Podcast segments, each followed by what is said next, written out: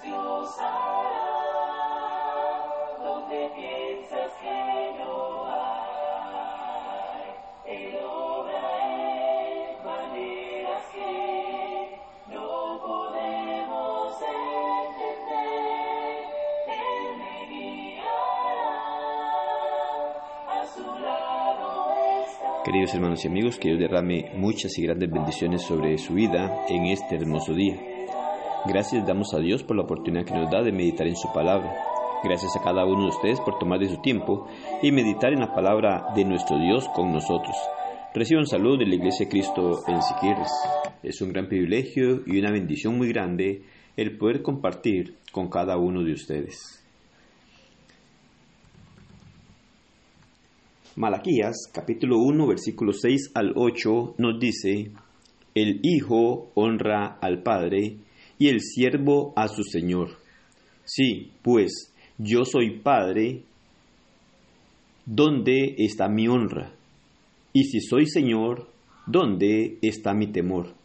Dice Jehová de los ejércitos a vosotros, oh sacerdotes que menospreciáis mi nombre, y decís, ¿en qué hemos menospreciado tu nombre? En que ofrecéis sobre mi altar pan inmundo, y dijisteis, ¿en qué te hemos deshonrado?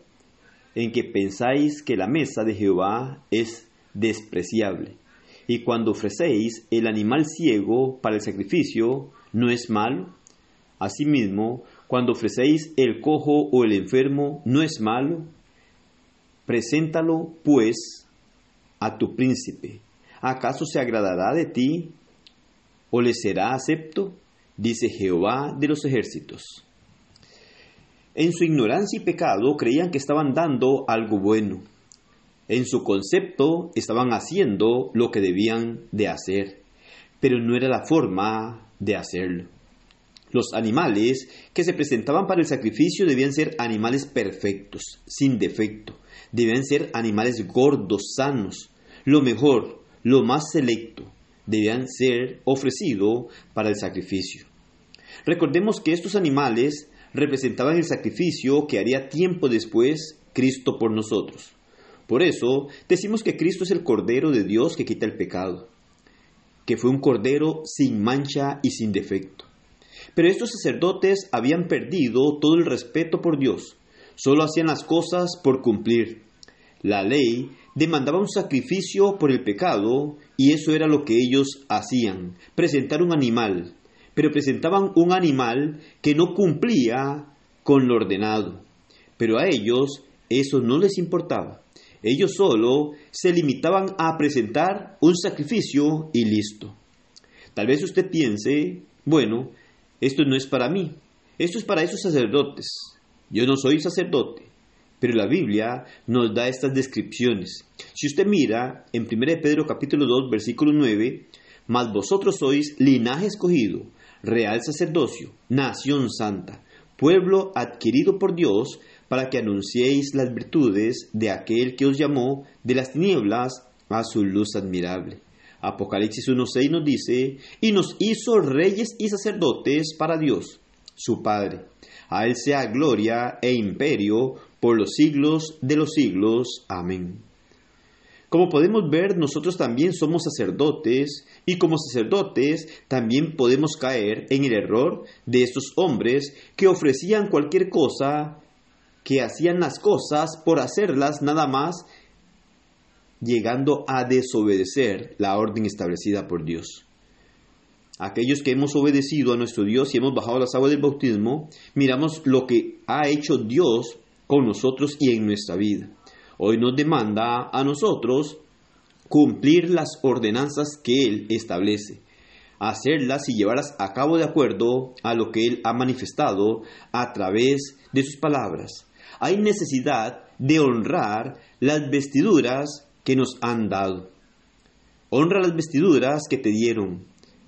Se cuenta en una ocasión que dos hermanos gemelos vivían en el mismo pueblo.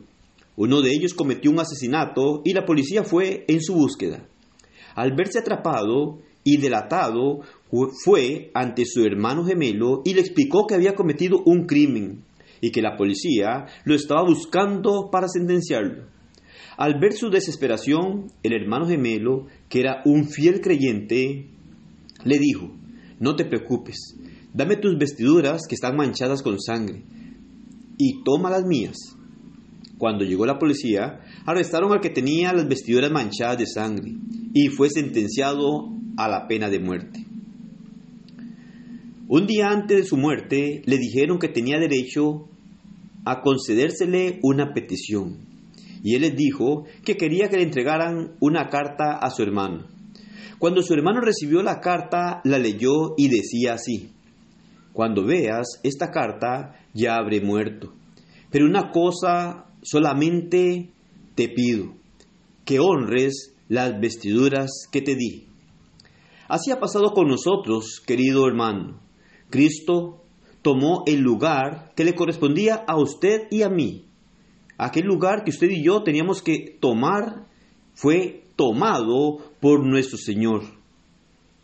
Debíamos nosotros pasar por aquella angustia y forma dolorosa que pasó nuestro Señor.